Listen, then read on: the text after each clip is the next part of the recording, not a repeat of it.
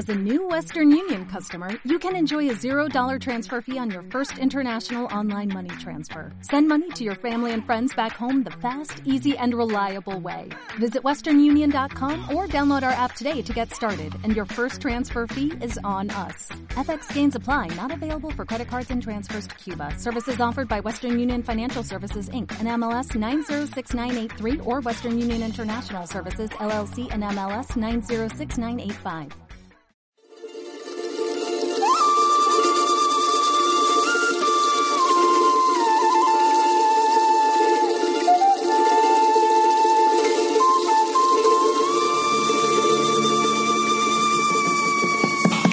Hola a toda la comunidad viajera de radioviajera.com. Yo soy Lali. Y yo soy Lolo. Y juntas tenemos el blog de viajes lololali.com donde estamos posteando nuestras aventuras por el mundo y es un blog de viajes que está escrito tanto en español como en inglés para que todos nos puedan seguir. Así que los invitamos a que nos visiten en lololali.com. Somos dos amigas argentinas que actualmente estamos viviendo en Buenos Aires y es por eso que nos decidimos armar un programa sobre la Argentina. Y en cada episodio vamos a ir descubriendo lugares, aventuras, costumbres y también un poco de cultura. Sí, la idea es que también veamos un poco de historia para poder conocer el origen de los nombres que aparecen en muchos de los lugares que vamos a estar visitando.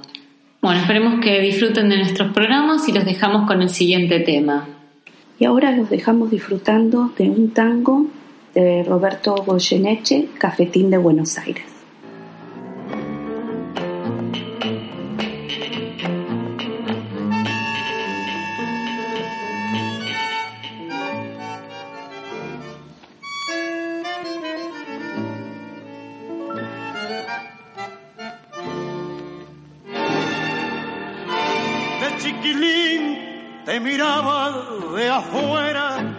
Como esas cosas que nunca se alcanzan, la ñata contra el vidrio en un azul de frío que solo fue después viviendo igual al mío, como una escuela de todas las cosas, esa de muchacho me diste entre asombros, el cigarrillo, la fe en mis sueños y una esperanza de amor.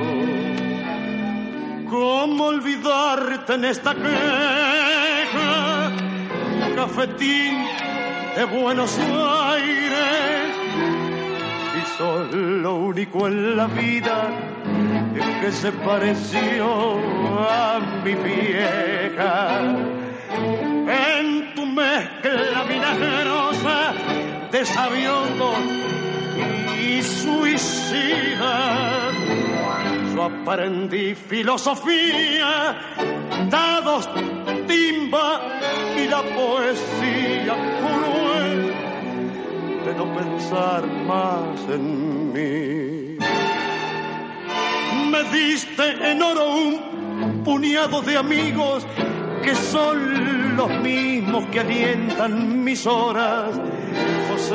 El de la quimera, Marcial que aún cree y espera, y el flaco Abel que se nos fue, pero aún me guía. Sobre tus mesas que nunca preguntan, y lloré una tarde el primer desengaño. Nací a las penas, bebí mis años y, y me entregué sin ya. ¿Cómo olvidarte en esta queja? Cafetín de Buenos Aires. Si sos lo único en la vida que se pareció a mi vieja. En tu mezcla vinagrosa de sabiondos y suicidas aprendí filosofía, dados, timba y la poesía cruel de no pensar más en mí. Hablando de edificios donde las autoridades de los gobernantes realizan sus tareas o trabajos, vamos a dirigirnos al extremo oeste de la Plaza de Mayo, donde se encuentra la famosa Casa Rosada. La Casa Rosada sería eh, el análogo de la Casa Blanca de Estados Unidos con diferencias y similitudes. Diferencia fundamental es que el presidente no vive en este lugar, sino que vive en la quinta presidencial de Olivos.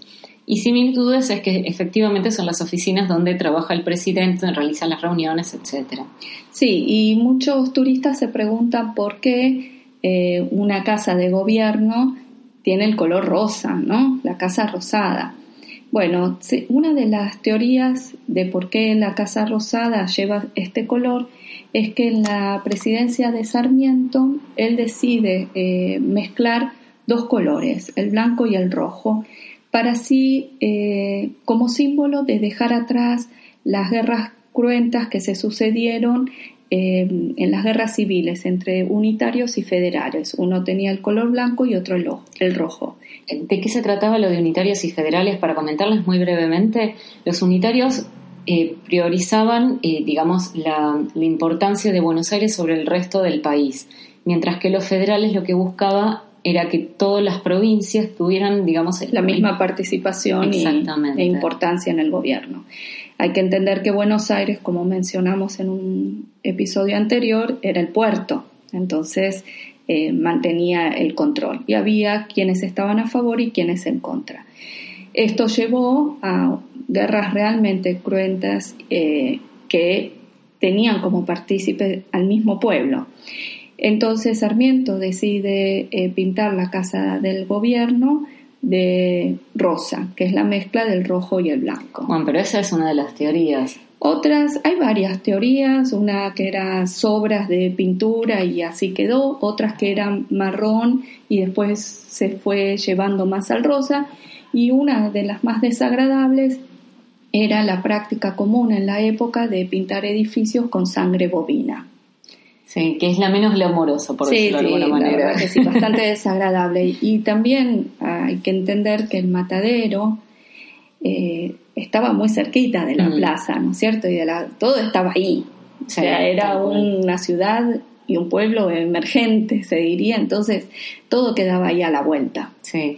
Bueno, y en, dentro de la Casa Rosada está actualmente un museo, que es el Museo de la Casa Rosada, donde se exponen, va variando las exposiciones, pero se exponen diferentes eh, artículos o pinturas u obras de maestras de, que están relacionados con la historia de Argentina. También eh, yo no, tuve la, la, suerte de poderlo visitar aún, pero bueno, gente que ha ido me han comentado que está muy bien puesto y tiene muchos detalles sobre la historia cronológica de la Argentina. Sí, hay visitas guiadas, a veces se suspenden según los eventos políticos que pueden tener lugar en la fecha que estén visitando, les aconsejamos que eh, busquen con tiempo si les interesa hacer la visita guiada. Y otra recomendación es que vayan con el pasaporte. Es obligatorio presentar el pasaporte para el ingreso porque no se olviden que ahí es donde trabaja nuestro presidente. Entonces, hay cuestiones de seguridad que se deben seguir. ¿eh? Si es algo que les interesa, eh, infórmense bien antes de visitar el área. Y ahora vamos a pasar, vamos a alejarnos un poquito de la Plaza de Mayo y ¿a dónde nos vamos? Y nos vamos a ir hacia las Manzanas de las Luces. Las Manzanas de las Luces es eh, una parte de justamente de esta del centro que es muy llamativo y es muy recomendable que la visiten. Se encuentra enclavada en el centro de Buenos Aires y está eh, poblada de historia. Allí se formaron los grandes próceres de la nacionalidad y los personajes más destacados de la vida pública nacional. En sus recintos sucedieron acontecimientos que tuvieron fundamental importancia en la vida de los argentinos. Eh, inicialmente, las construcciones que forman parte de la Manzana de las Luces, eh, que luego vamos a un poco detallar, arrancan desde el siglo XVII. Entonces, desde el siglo XVII hasta el siglo XX van a haber condimentos de las distintas eh, arquitecturas y estilos que fueron formando a los distintos edificios que componen las manzanas de las luces. La trascendencia histórica y arquitectónica que posee esta manzana ha determinado que todas las construcciones fueran declaradas Monumento Histórico Nacional. Así que eh, es un lugar muy recomendable para ir. ¿Cómo se originó la manzana en las luces? Se originó con eh, la iglesia de San Ignacio, que es una iglesia jesuítica. La construcción se inició a fines de los años 1600 y terminó a principios del 1700. Pasaron varios arquitectos para terminar su construcción y fue de mucha importancia ya que los jesuitas eh, cumplieron una función muy importante en lo que es Argentina, en realidad en todo lo que es el virreinato, que en el 1700 fueron obviamente, eh, digamos, alejados de todas sus obras porque, digamos, el rey Carlos III no estaba muy a favor de sus, de sus labores, de su forma de, llegar a los aborígenes. Así que es algo importante a tener en cuenta. Bueno, y no solo eh, formaba, se hizo la iglesia de San Ignacio, sino que también el colegio de San Ignacio, que, eh, que fue uno de los colegios principales emblemáticos. Para la formación de muchos, de muchas de las personas de importancia y de influencia Exactamente. en el país, ¿no es cierto?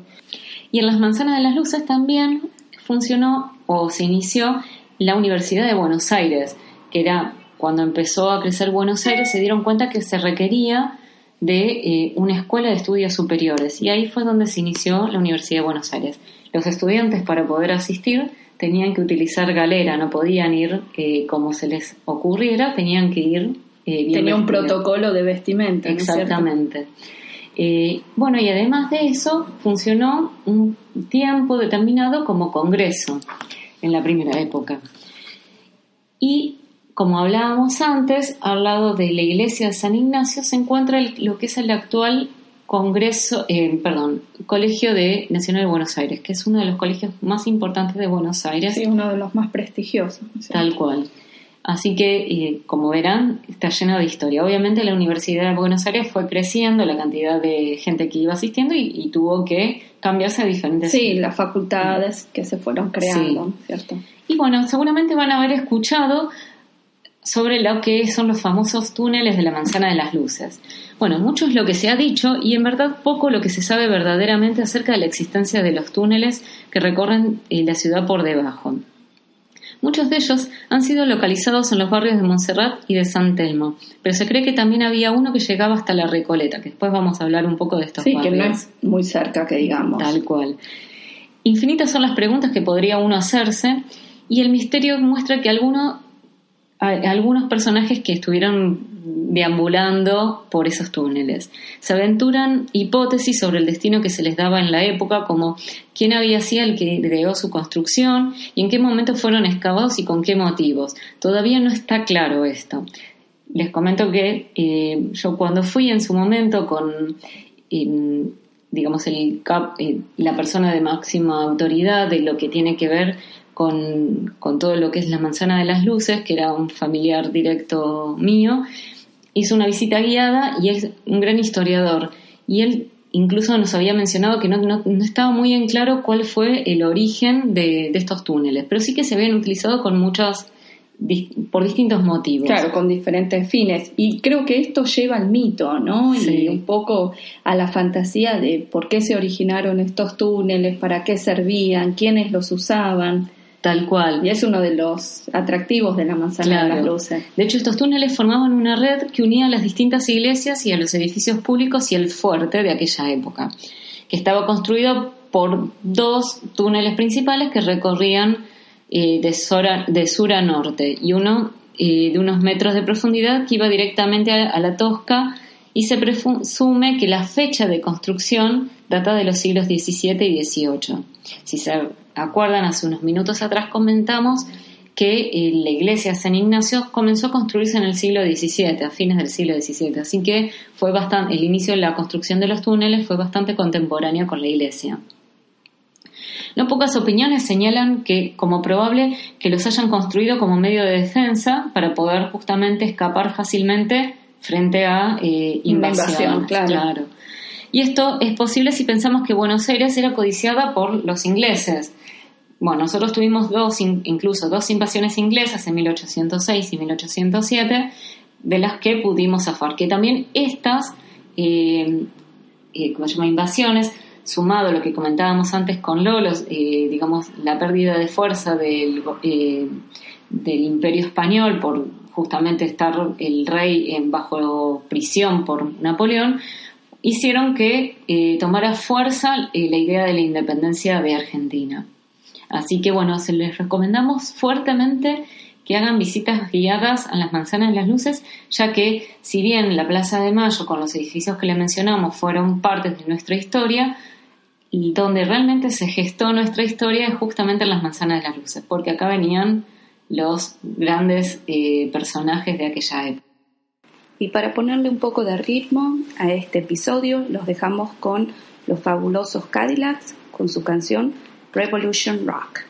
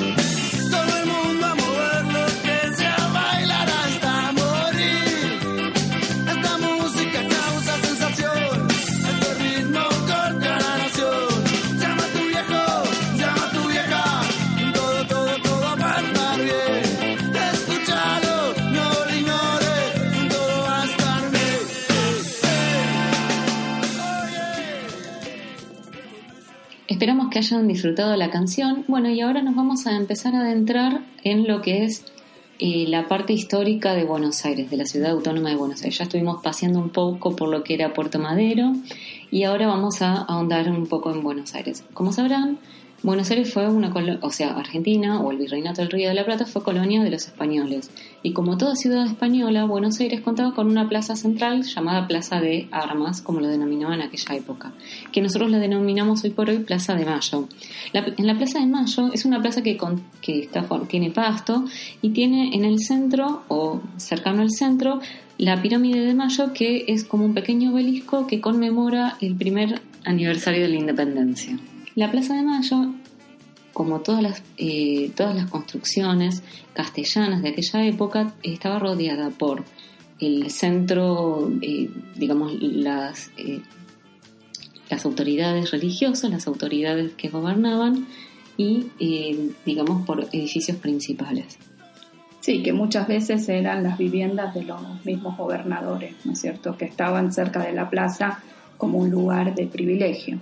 Sí, y bueno, en, hoy por hoy vamos a poder ver hacia el este y la Casa Rosada, que es donde está el presidente, donde trabaja el presidente. Hacia el noreste vamos a poder ver el Banco Nación, que fue construido alrededor de 1939 por eh, el arquitecto Bustillo, Alejandro Bustillo. Sí, el arquitecto Bustillo ha sido un representante muy importante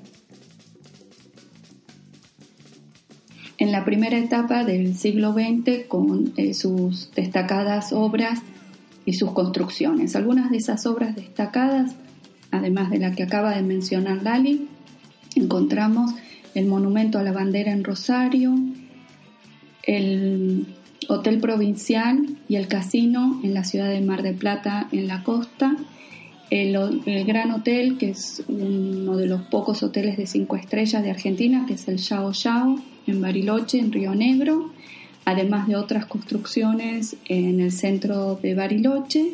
¿Y qué otra te acordás? Sí, yo lo que te iba a preguntar, en el centro de Bariloche había escuchado que estaba eh, falsamente eh, mencionado él que había sido. Eh, algunos le atribuyen a Bustillo la construcción del centro cívico de Bariloche y la verdad que no, sino que lo había hecho uno de sus colegas.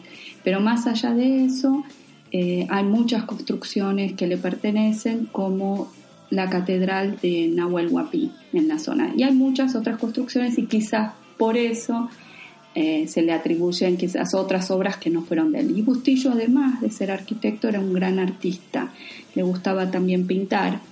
Y sus obras, eh, recuerden este nombre, porque sus edificios son magníficos, con mucho, muy señoriales, enormes, él hacía grandes construcciones y también fue un arquitecto para la población elite él le construía las casas de campo, las casas de vivienda, las casas de alquiler.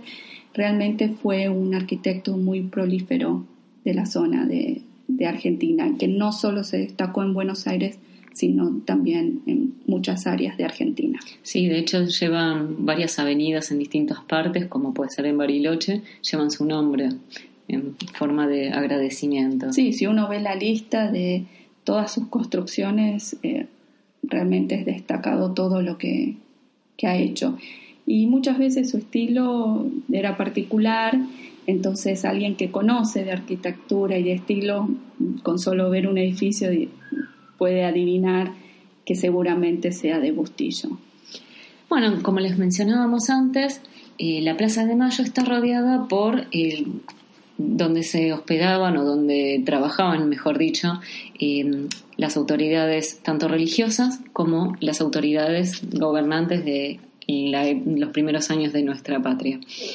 Eh, no sé, vos Sí, podemos hablar un poquito. sí, vamos a hablar un poquito de cada uno de estos edificios. Si hacen un tour por la ciudad de Buenos Aires, eh, seguramente recorran estos lugares desde afuera. Hay algunos que tienen visitas guiadas donde pueden entrar. Y también es un área muy linda para hacer un walking tour o un tour, una visita guiada a pie, que hay varias ofertas para hacer eso, eh, tanto en español como en inglés, y hay algunas inclusive que son gratis, así que hagan su búsqueda para ver qué, qué hay disponible. La Catedral Metropolitana de Buenos Aires es realmente muy hermosa, es enorme y esta está frente a la Plaza de Mayo y a unos pocos pasos de la Casa Rosada. Su construcción comenzó en el siglo XVII, pero recién se termina a, a principios del siglo XX. un comentario de color es que el actual Papa, el Papa Francisco, pasó muchos años de su vida y de su labor en la Catedral de Buenos Aires, como le decimos de forma más corta. Eh, su estructura es estilo básicamente románico, pero tiene muchos rasgos góticos y renacentistas. Bueno, y algo también que vale la pena destacar es que ahí se encuentran los restos eh, de San Martín, que es eh, a quien nosotros llamamos el padre de la patria. Sí, que es el libertador de América. Sí, pero ¿qué pasa?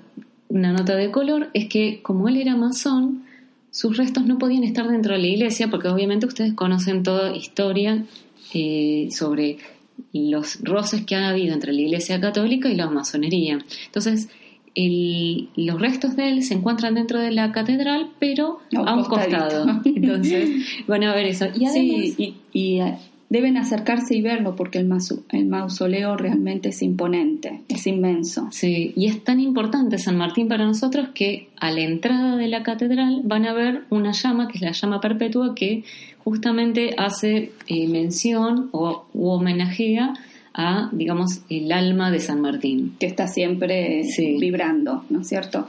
Bueno, y hablando un poquito de la estructura de la catedral, eh, hay una nave principal que tiene aproximadamente 100 metros y no tiene tres naves como aparenta tener a simple vista, sino que tiene cinco y su altura máxima es 41 metros en la cúpula. Si se pueden imaginar estas dimensiones, se dan cuenta de la gran estructura que representa esta catedral en el centro cívico, diríamos, ¿no? Y además del mausoleo de San Martín, también hay muchas obras de arte, así que si hacen la visita guiada o la caminan, tómense el tiempo para observar lo que está allí expuesto. Se puede llevar cámara de fotos, siempre tratando de no usar el flash para no molestar y mantenerse en silencio como se hace en cualquier templo religioso. Em, Y si seguimos más hacia el oeste, vamos a llegar hasta el Cabildo. En realidad no hay que caminar mucho, son unos pocos metros. Del otro, del costadito de la, plaza, todo está ahí. Por eso es lindo para recorrerlo en una mañana se puede, o una tarde se puede recorrer. Bueno, ¿qué es el Cabildo? El Cabildo es el edificio histórico que fue creado en épocas de la colonia y era la sede de gobierno que representaba en su momento y en sus orígenes a la corona, y su fachada o su construcción imita las instituciones de la metrópoli. El primer cabildo de Buenos Aires fue construido luego de la fundación de Buenos Aires, tal como estaban dadas las leyes de la época en 1609. Era una manera de ya ir a hacer pie eh, un gobierno, en este caso España. El edificio actual adquirió su silueta definitiva en 1765, tuvo varias eh, reparaciones y reformas y su importancia histórica se remonta al año 1810, cuando se comenzó a cuestionar la autoridad del virrey. Los patriotas allí reunidos en el cabildo resolvieron no depender más de España y comienza todo eh, el proceso de independencia. En ese momento en España estaba en manos de Napoleón. de esta manera, un poco de historia, seguramente ustedes, muchos de los que nos están escuchando son españoles, deben conocer de, haber estudiado que en la época que Napoleón, eh, digamos, eh, tiene prisionero al rey de España, fue una época eh, bastante tumultuosa donde muchas colonias españolas acá en América Latina fueron, se independizaron. No solo Argentina, sino estuvo Chile, Paraguay, Venezuela, aprovechando justamente el debilitamiento de eh, España como consecuencia de justamente de que su rey estuviese prisionero. Claro, lo que resulta bastante paradójico que se juraba fidelidad a un rey que estaba prisionero y esto, bueno, como dijo Lali, debilitó eh, su presencia en las colonias de América, lo cual aprovechamos para empezar a buscar nuestra independencia. A todos estos eventos que se fueron sucediendo en mayo de 1810, estaba también involucrado o tenían como protagonista al pueblo, ya que se juntaban frente al cabildo a mostrar su apoyo frente eh, al proceso de independencia. Y este evento se lo llama como la Revolución de Mayo.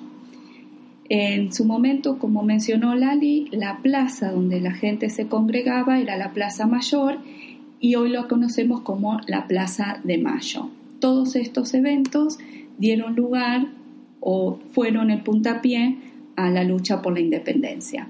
La fachada de aquel cabildo, que estaba formada por dos niveles y once arcadas, ahora eh, con el tiempo sufrió algunos recortes para dar lugar a dos avenidas diagonales muy importantes, ya que eh, todos estos edificios y la plaza están en un lugar muy importante de la ciudad y muy pujante, donde eh, se encuentran muchos edificios de oficina, mucha gente, mucho tránsito. Entonces hoy en día el cabildo cuenta con solo cinco arcadas. El cabildo se puede visitar, eh, hay un bono eh, de contribución que no es obligatorio, pero ronda un dólar, así que sean generosos y dejen su bono contributivo aunque no sea necesario. Y se puede recorrer em, está encargada la Comisión Nacional de Museos y de Monumentos y Lugares Históricos y el Museo Histórico Nacional del Cabildo se encuentra allí y se puede recorrer algunas eh, de las salas donde están expuestos algunas de las armas, uniformes y también en el antiguo salón hay un se reproduce el, cómo estaba el salón en el día 25 de mayo de 1810, cuando se dan las deliberaciones en pos de búsqueda de la independencia. Un tema, si quieren ir a visitarlo, se encuentra abierto eh, de martes a viernes y los domingos y vacaciones también pueden, o días feriados también lo pueden ir a visitar. Y ahora vamos a escuchar una canción de León Gieco, que es un cantautor argentino, con su canción Buenos Aires de tus amores.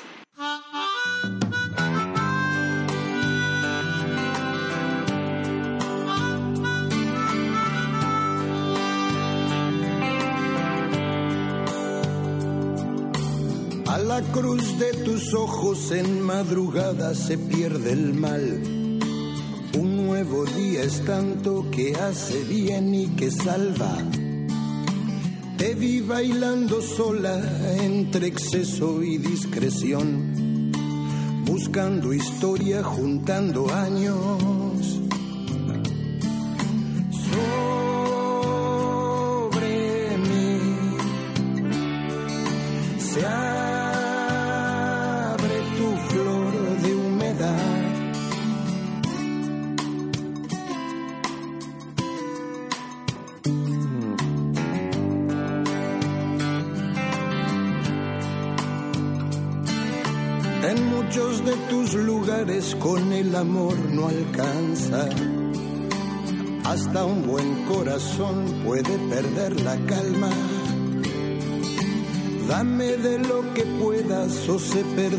Para siempre. Todo lo que cayó ardió dos veces.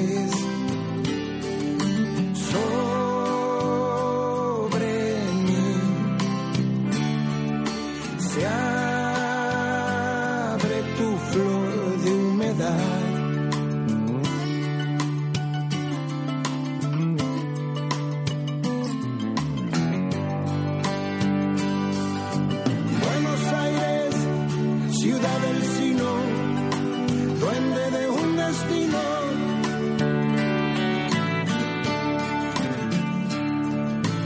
Ante la luz de tus amores, de tu misterio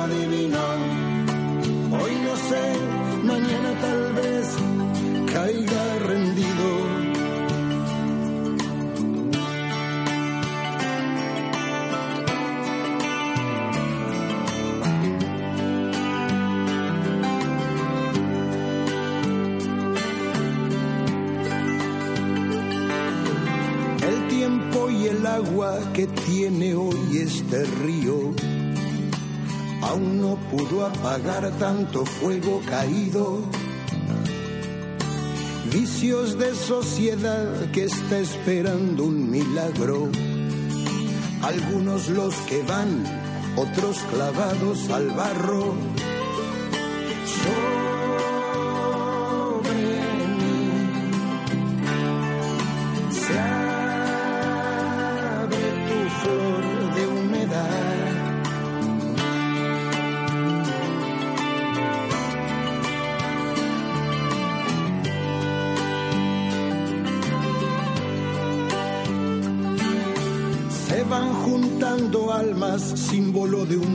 Que nace. Tantos años de lucha por tus rincones y calles prisionero fugaz que está con vos y con otra. Boca roja de tango que me provoca.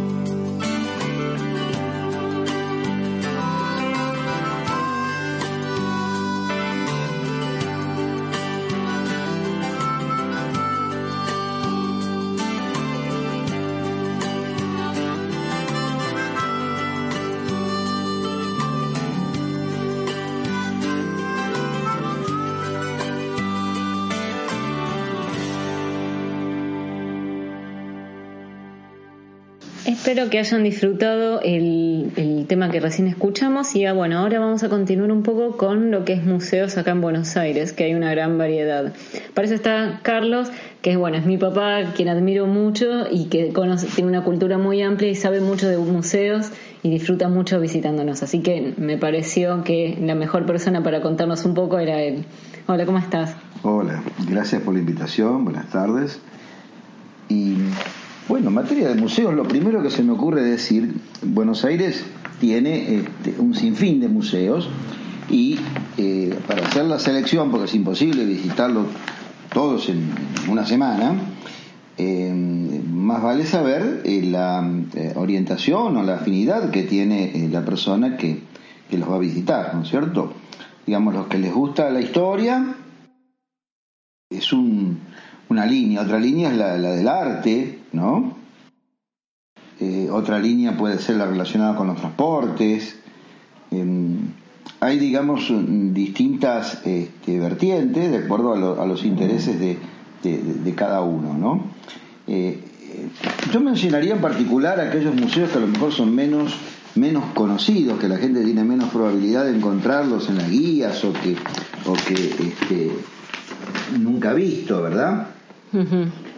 Por ejemplo, en, Barracas, en Barracas tenemos, es un barrio poco relacionado con, los museos y por ahí más relacionado con el tango o con eh, otro tipo de historias, ¿no es cierto? Eh, tenemos un espacio de arte a cielo abierto, en una calle que se llama Lanín, ¿no? que es un lugar muy, muy atractivo, donde los frentes, este, todas las casas, por dos cuadras, están este, todos pintados con diferentes colores, diferentes temas, ¿no? Es una, eh, una cosa que no es para nada común ni en Buenos Aires ni en general, y, bueno, es un placer estético, por lo menos para mí, este, y lo recomiendo, eh, conocerlo.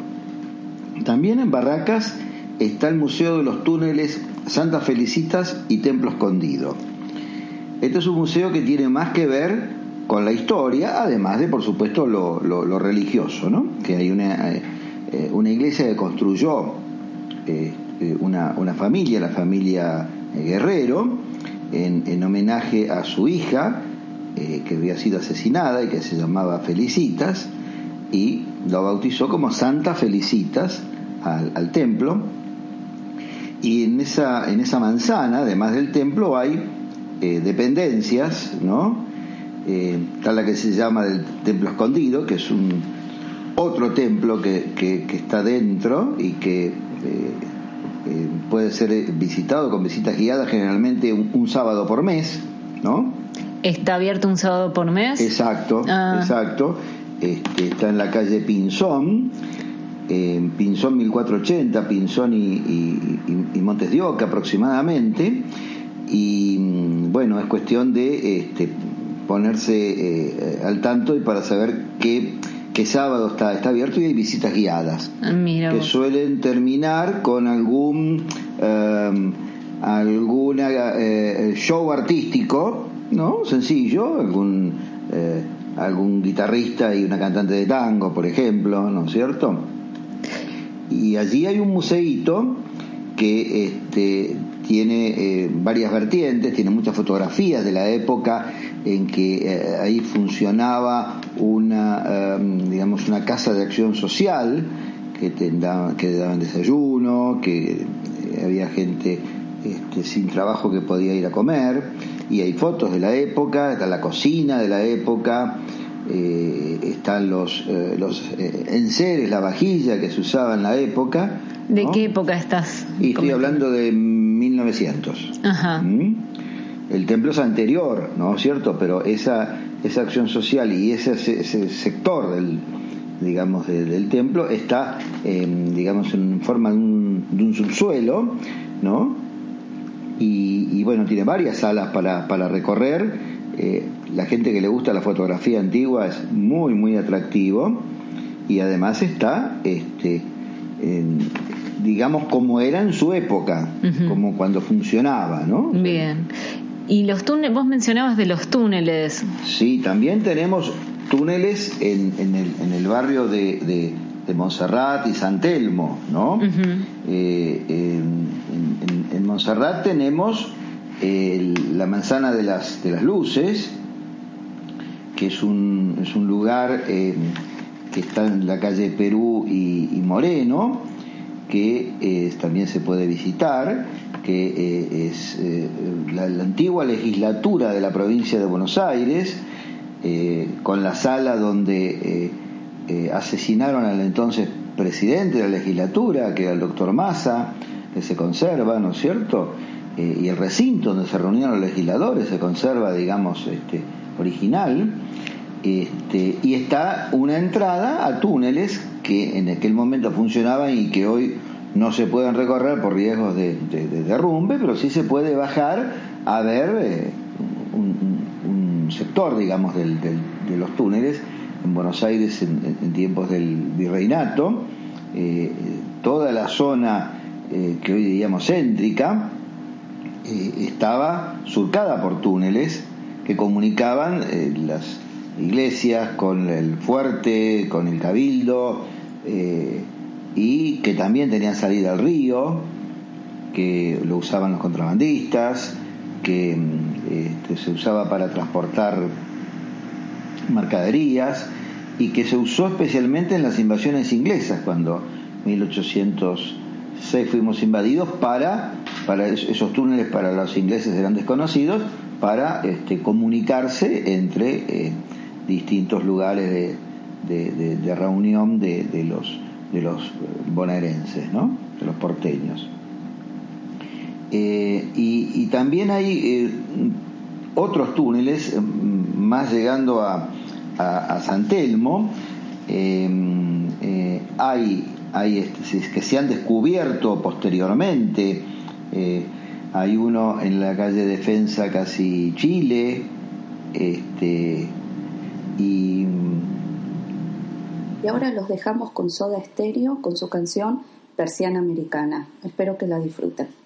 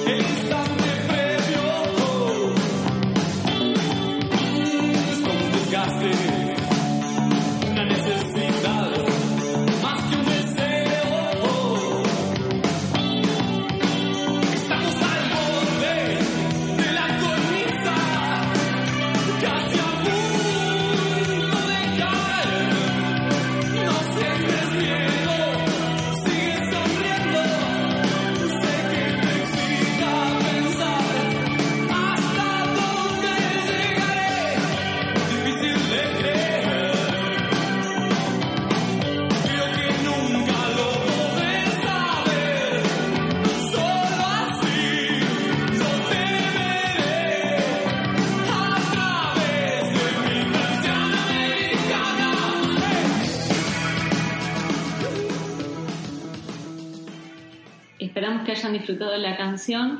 Y ahora vamos a ver los tipos de museos que hay acá en Buenos Aires. Es que en Buenos Aires tenemos museos públicos, que son la mayoría, y también museos privados, ¿no es cierto?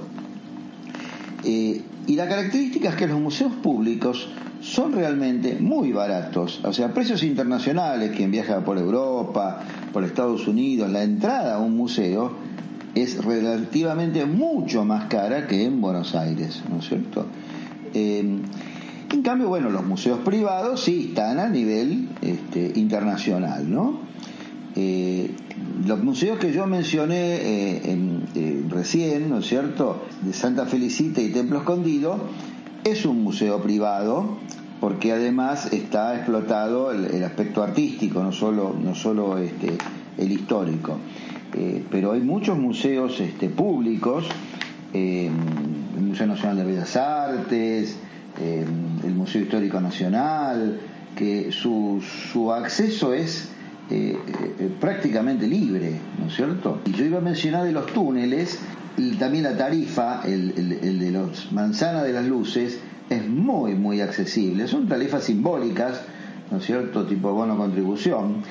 Eh, en cambio, otro de túneles, que es el, San Juan de Granados, que está en la zona ya llegando casi a San Telmo, es privado y está administrado, ¿no es cierto?, eh, como, como cualquier empresa privada y bueno, entrada tiene un, valor, digamos, razonable, ¿no? Sí, algo que, hablando así de museos, algo para los que vengan a visitar en el mes de noviembre, eh, todos los años se hace la Noche de los Museos, donde se abren las puertas de todos los museos en Buenos Aires hasta las 4 de la mañana, más o menos. Bueno, abren si mal no recuerdo, a las 20 horas y hasta las 2 de la mañana están abiertos. Y en este caso participan muchos privados y todas las entradas son sin cargo, tanto los públicos como los privados, eh, inclusive los medios de transporte que eh, te, pueden llevar de un museo a otro, un colectivo, ¿no es cierto? Si uno eh, visita el, primer museo donde inicia la recorrida, consigue un pase que le permite viajar eh, gratis, ¿no es cierto?, eh, toda, toda esa noche, ¿no? Eh, de todos modos, hay que hacer una selección previa porque es imposible recorrer muchos por dos razones. Primero, porque este, hay muchísima gente que está haciendo lo mismo y para entrar a cada museo probablemente hay que hacer una fila, una espera, ¿verdad? Este, y segundo, porque bueno, como estábamos diciendo antes, la cantidad de museos que se pueden visitar es, muy grande, eh, las distancias a lo mejor no son tan grandes, pero sí este, la, cantidad de museos y, la dimensión de cada uno de ellos, ¿no es cierto? Sí, muy interesante. Bueno, como bien mencionó antes Carlos, estábamos, él se dedicó más a comentar museos que no son tan conocidos para los turistas, pero bueno, también hay otros museos más populares, por decirlo de alguna manera, como puede ser el, el del Malva, eh, que hay exposiciones que son periódicas, que van, van cambiándose. En su momento estuvo una exposición de Yoko Ono. Y también tenemos el de Bellas Artes y otras más. Bueno, el Bellas Artes es público, el Malva, el Malva es privado, para explicar la categoría que dije hace un ratito. ¿no? El Museo Nacional de Bellas Artes está enfrente de la Facultad de Derecho, en el barrio de, de Recoleta. Es un hermoso museo con, con de varios pisos para recorrer. Eh, pintura, escultura de artistas argentinos y, también europeos y de otros países americanos, además de Argentina, ¿no? Está el Museo Nacional de Arte Decorativo en esa zona, el que va a hacer una recorrida. El Museo Nacional de Arte Decorativo está sobre la Avenida Libertador, igual que el Museo Nacional de Bellas Artes, estará a unas 5 o 6 cuadras de distancia, y bueno, permite recorrer en este caso un palacio, digamos, era una eh, una, un palacete, una, una, una, casa de una familia, eh, que este, quedó transformada en museo, donde de por sí solamente el inmueble y el mobiliario ya, eh, aunque no hubiera otra exhibición, este, ya llena los, los ojos, ¿no es cierto? Pero además, bueno, hay exposiciones este, temporarias donde hay este, desde pintura y arquitectura nuestra, digamos, de, principios del, siglo XX, a este, arte oriental, ¿no? Eh, chino y de otros países de Oriente, y, hay eh, exposiciones temporarias de, de grandes artistas. Yo tuve la oportunidad de ver una vez visitar la de, de, esculturas de Rodin. Ah, mira vos, qué este, que estaban haciendo una gira por todo el mundo y cuando vinieron a Argentina este, estuvieron un mes aproximadamente ahí en el Museo Nacional de, de Arte Decorativo, ¿no? Bueno, y hablando de edificios, el último, eh, para no, no, extendernos más, es el Palacio Barolo, que es un palacio, va, en realidad no es un palacio, recibe ese nombre, pero es un edificio de oficinas. Sí, es un edificio muy particular porque toma el nombre de su primer propietario, ¿no es cierto?, que lo hizo construir a principios del siglo XX, que era un señor de apellido Barolo, un industrial italiano que había venido a radicarse en la Argentina, como tantos otros italianos que en esa época emigraron, ¿no? A fines del siglo XIX, eh, principios del siglo XX, que fue muy exitoso como empresario. Hizo una industria textil integrada que partía de los sembradíos de, algodón en el Chaco y terminaba con, este, pasando por los hilados, terminaba con la confección de, ropa. Y, y, por ejemplo, sé que ganó mucho dinero haciendo buenos negocios, exportando uniformes para los ejércitos de la Primera Guerra Mundial. Mirá interesante. Sí, sí. Y, bueno, su, eh, sus inquietudes por, por el arte y por la historia eh, lo llevaron a contratar a un arquitecto italiano y construir eh, este, este edificio que está en la Avenida de Mayo del 1400. La Avenida de Mayo es la que une la Casa Rosada, Plaza de Mayo, con el edificio del Congreso Nacional y Plaza de los dos Congresos. Y ahí está el 1400, entre ambos este, eh, lugares que son importantes desde el punto de vista institucional, porque son la, Casa de Gobierno y, el Palacio del Congreso Nacional, ahí está este edificio que eh, está destinado a oficinas, son todas oficinas alquiladas, em, que tiene algo así como 20 pisos y que, o un poco más, porque remata en un, en un faro al cual se puede acceder solamente por escalera y que el, propietario, que era además propietario de un, de un palacio similar, en, este se llama Palacio Barolo, en, en Montevideo estaba el Palacio Salvo, hmm. no digo gemelo, pero del mismo estilo, que lo hizo el mismo arquitecto, y tenía un faro cada uno, y la idea es que se llegaran a cruzar las luces. este, si las condiciones meteorológicas eran, eran buenas, se podía llegar a ver la costa, la luz desde la costa uruguaya y viceversa, ¿no? La luz del Palacio Salvo que está en Montevideo, este, verla acá. El, faro, este, digamos por el problema de la curvatura de la Tierra, no es más, no se llega más lejos, pero 250 kilómetros eh, tiene el alcance la, la, luz, sí, sí. Es, este, es muy interesante porque además tiene otras connotaciones ese edificio. Eh, tiene una simbología eh, masónica, fue pensado por este, el señor Barolo, que, estaba en una logia masónica y que era una, una digamos, eh, regional aquí argentina de una logia de origen italiano, que, cuyo gran maestro había sido Dante Alighieri, el autor de la Divina Comedia, y entonces querían hacer un, pensando que estaban en la guerra mundial y que podía eh, haber, digamos, este, derrumbes y, y, destrucciones, ¿no es cierto?, en Europa y que además se podían repetir después de la Primera Guerra Mundial, en una segunda, eh, que realmente sucedió, ¿no? Entonces querían eh, traer los restos del Dante, y hacerle la tumba este, allí. Sí, de hecho, cuando uno lo va a visitar, te muestran dónde tenían pensado hacerlo. Sí. Sí, que mm, esa parte, por supuesto, no, no se llegó a, concretar. Eh, inclusive este señor Barolo compró una propiedad en Mendoza, mm. porque así estaba todavía, mm, parecía ser más a salvo que en Buenos Aires, que estaba, este, desde el punto de vista geopolítico, eh, al alcance de una flota, porque, bueno, era puerto y es puerto y esto parecía en Mendoza que estaba como más retirado, ¿no es cierto?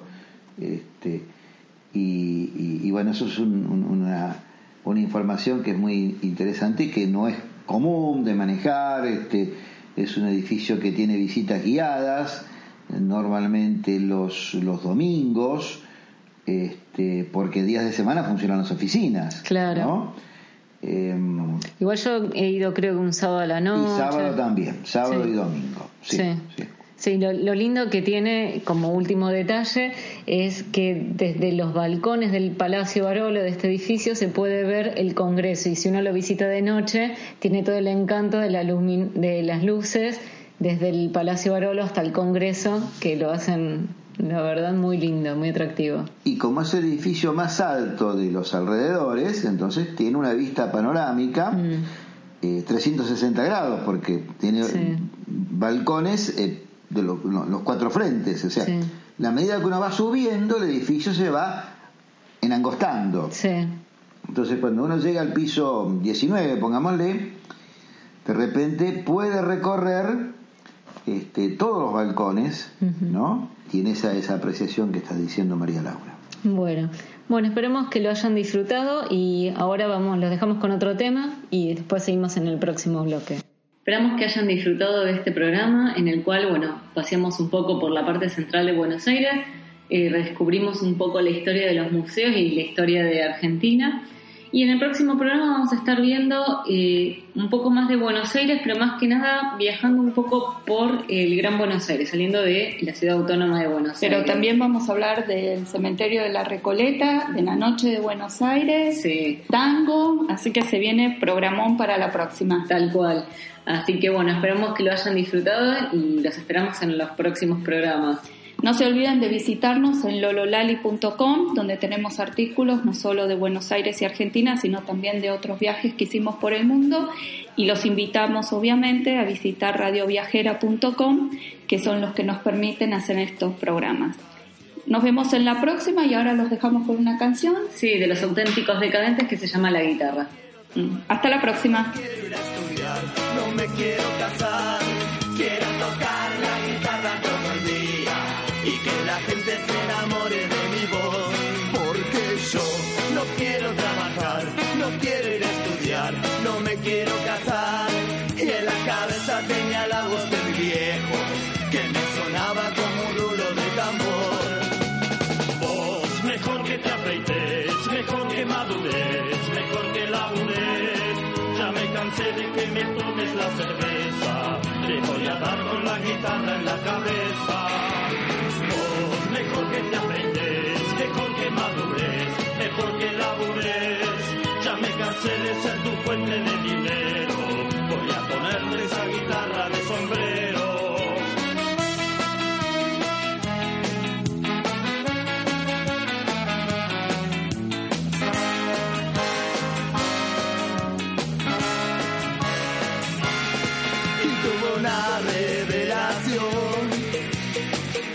que quiero en esta vida, voy a seguir mi vocación. Será la música mi leche y mi comida, porque yo no quiero trabajar, no quiero ir a estudiar, no me quiero casar. Quiero tocar la guitarra todo el día y que la gente se enamore de mi voz, porque yo no quiero trabajar, no quiero ir a quiero casar. Y en la cabeza tenía la voz de mi viejo, que me sonaba como un rulo de tambor. Vos, mejor que te afeites, mejor que madures, mejor que labures. Ya me cansé de que me tomes la cerveza, te voy a dar con la guitarra en la cabeza. Vos, mejor que te afeites, mejor que madures, mejor que labures. Ya me cansé de ser tu de dinero, voy a ponerte esa guitarra de sombrero.